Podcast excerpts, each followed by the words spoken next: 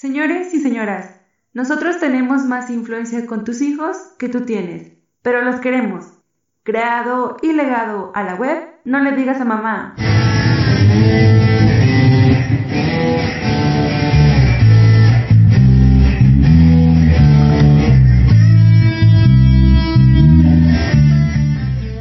Buenas tardes, terrícolas y terrícolos. Sean bienvenidos una vez más a este su, delicioso podcast No le digas a mamá, exactamente el podcast donde decimos todo lo que siempre quiso decir, pero no se atrevió porque su mamá le pegaba un chancletazo.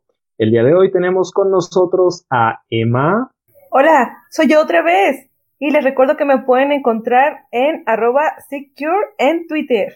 Y también tenemos a Virolo. Hola, ¿cómo están? Bienvenidos a su podcast de confianza. También tenemos, como no, a nuestra dupla incansable, el búho. Hola, ¿cómo están? Yo ahorita no manejo redes sociales, pero síganme en el podcast. Y a Kainis. ¿Qué tal? Yo soy Kainis. Y bueno, eh, mis dibujos, mis desvaríos los pueden encontrar en Facebook, en Si Saturno Vas, o en Instagram, Kainis-83. Y para terminar, tenemos a un verdadero enigma. Con ustedes está Enigma. Hola, ¿qué tal? A mí me pueden encontrar aquí en el podcast y en la oscuridad digital. Pues bien, ya saben, si quieren algo de la Deep Web, pueden dirigirse con Enigma para que se los consiga. Y nosotros, a nosotros, ¿dónde nos pueden encontrar? Emma, ¿me podrías decir? Claro que sí, les recordamos que nos pueden encontrar en nuestra página oficial no le digas a mamá.ga, en Facebook como podcast no le digas a mamá en Twitter como arroba no le digas guion bajo a mamá y en las plataformas iTunes, iBox y Spotify. Spotify, muchas gracias. De nada, Emma. Muchas gracias a ti por recordarnos nuestras eh, redes y nuestros eh, las plataformas donde nos pueden encontrar todas las personas que quieran seguir escuchándonos.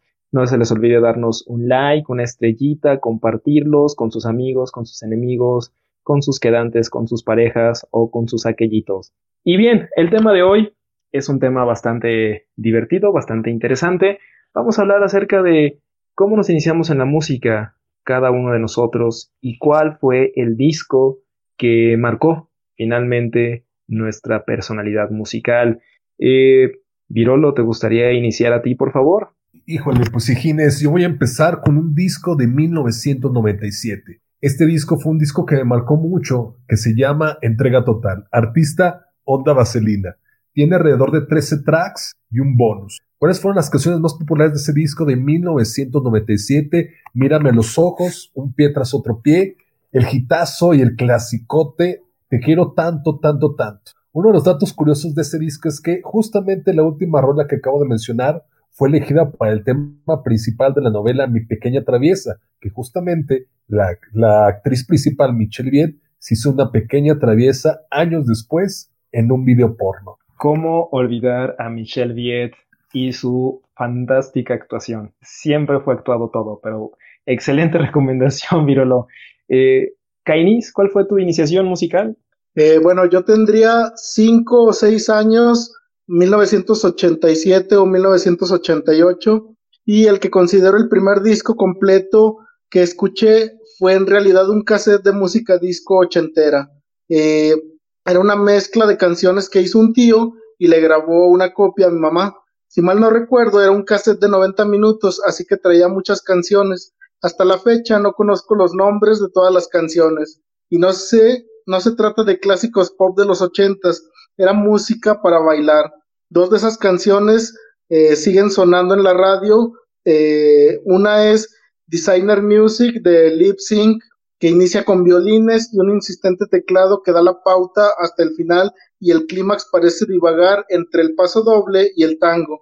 Por supuesto, hay un cover de Molotov, diseño rolas, más una curiosidad que se salva por la nostalgia de la original.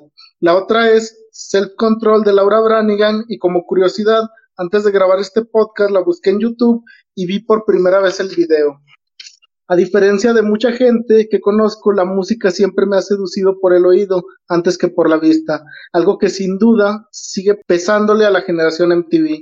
Para cerrar mi primera participación, otra rola que traía el mentado cassette se llama Pancho Villa y la busqué escribiendo en, en YouTube la primera frase que dice, ¿y tú Y tú, dime lo que bailas. Muy bien, Kainis, eso fue más movido de lo que esperaba definitivamente. Y la verdad es que acá en la redacción de No le digas mamá hemos recibido muchas, muchas cartas preguntando acerca de nuestro más enigmático miembro. Enigma, todo nuestro público te quiere conocer un poco más. Cuéntanos acerca de cuál fue tu iniciación musical. Bueno, eh, yo tengo que hablar un poco de antecedente porque mi cultura musical no, no es muy grande. De hecho, eh, he estado sin, sin música por muchos años. De lo poco que recuerdo cuando era niño, eh, los, los estos discos LP, recuerdo que, que, en casa había muchos de, de Cri Entonces, pues te vas empapando de música. Lo otro que recuerdo es de que tenemos un cassette de Raúl Di Blasio de, me acuerdo mucho de la canción de Corazón de Niño.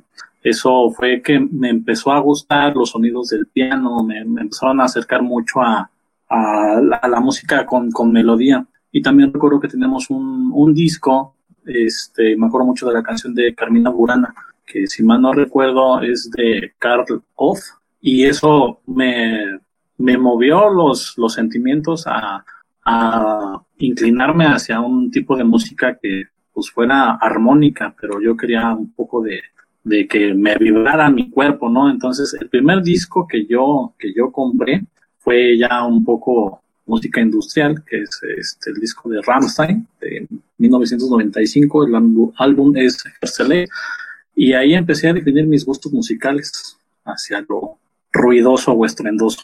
Pues ya conocimos un poco más acerca de Enigma, le gusta el ruido, le gusta lo estruendoso. Eh, Emma, ¿Tú cómo te iniciaste en la música?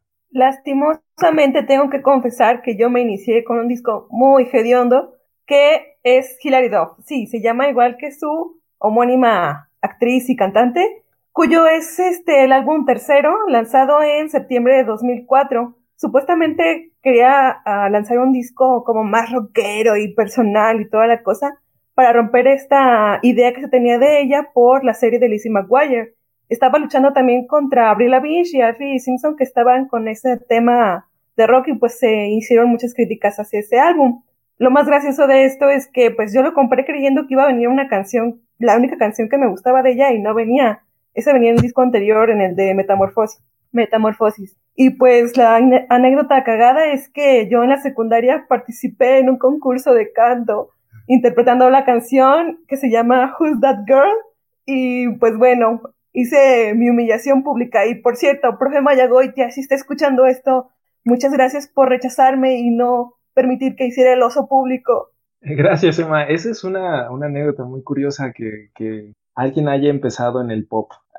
Quienes te conocemos sabemos que no eres precisamente la más popera de todos. De hecho, yo soy más este, fresita y más girly que tú. Yo sí escucho mucho pop. Este, y nos sorprende, me sorprende la verdad. Eh, ¿Podrías platicarnos un poquito de, de si tuviste miedo antes de subir al escenario?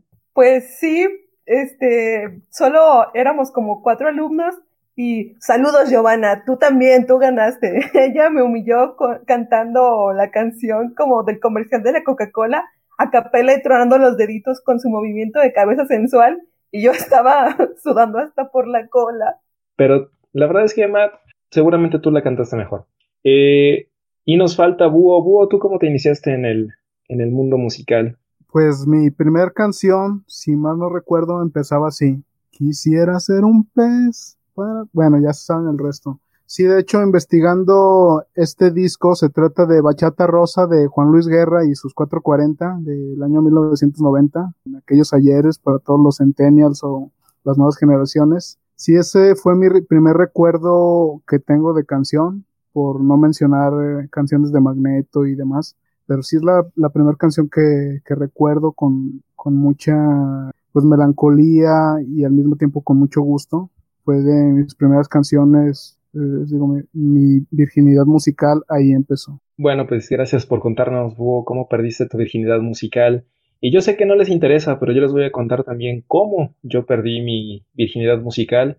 La verdad es que yo, como les decía, siempre he sido bien como bien popero, bien, este, bien comercial. Yo voy escuchando Magia 101, 98.7 FM.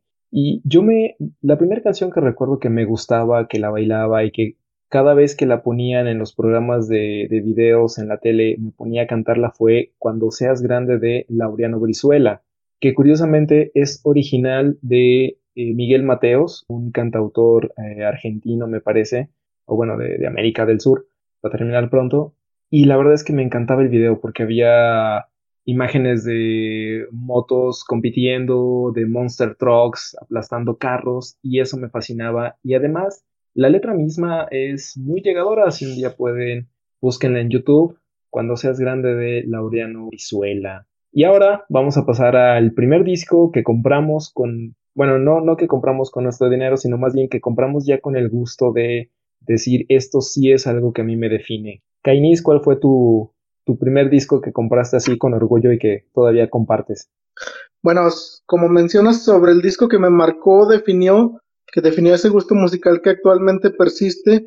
Quienes me conocen pensarán que voy a mencionar el Nevermind de Nirvana, el cual escuché completo por primera vez en 1997, cuando estaba en la prepa, aunque recuerdo ya haber escuchado Smell Like Teen Spirit en un en la radio cuando iba en la primaria, un compañero de la prepa que era fan de Nirvana tenía los álbumes en cassette y me los fue pasando para que los para que yo los grabara.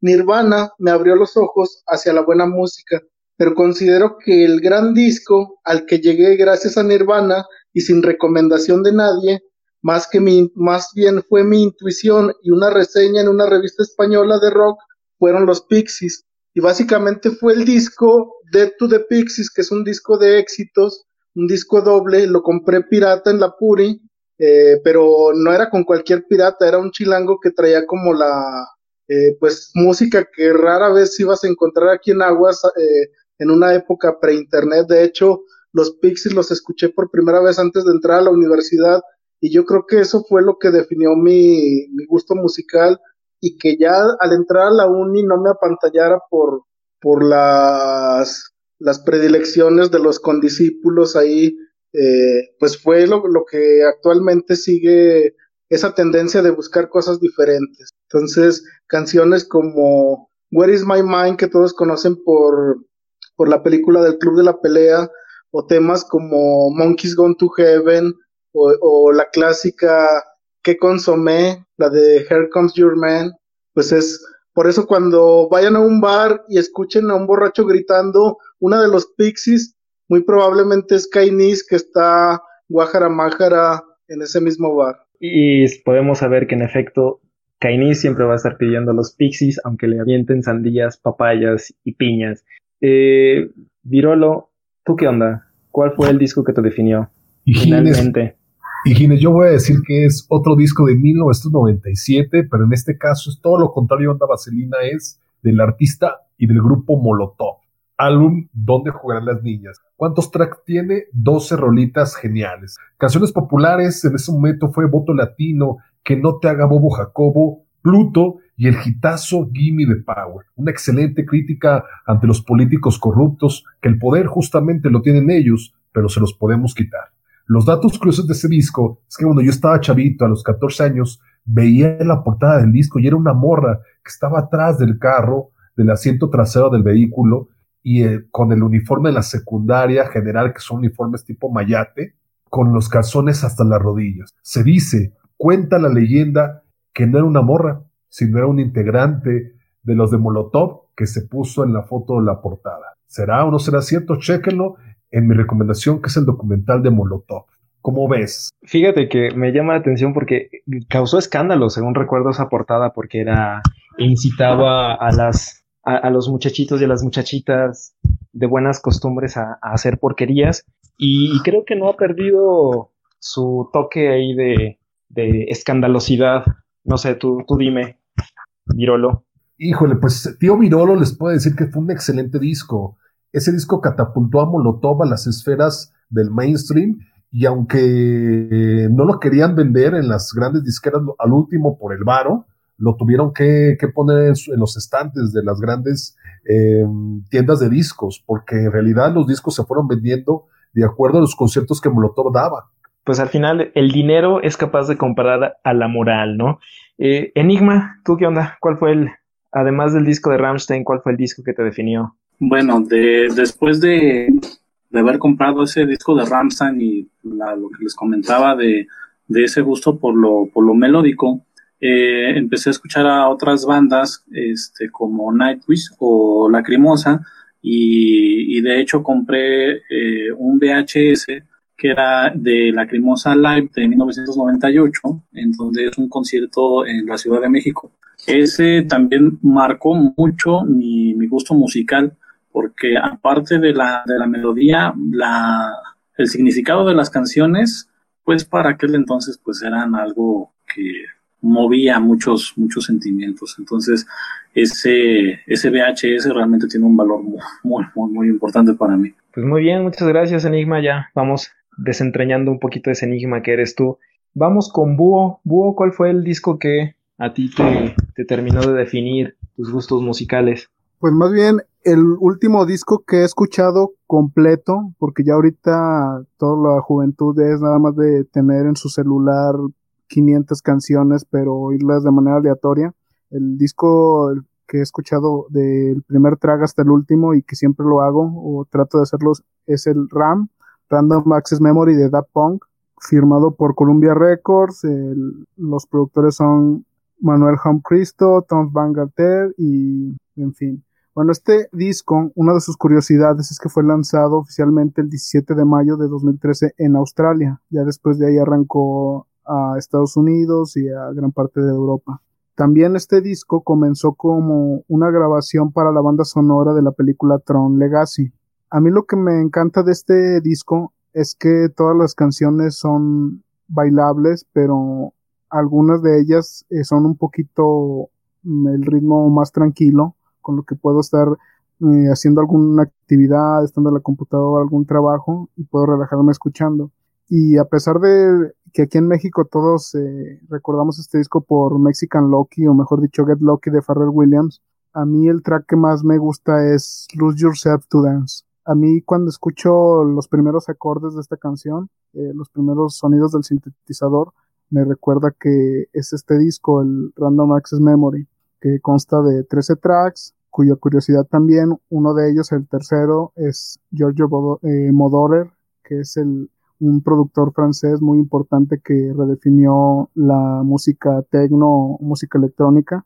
Y incluso aunque solo se aventa su discurso, el sonido que lo envuelve o que está de background debajo de las palabras de Giorgio es muy ameno y nos incita a relajarnos. Como ves, Modoro.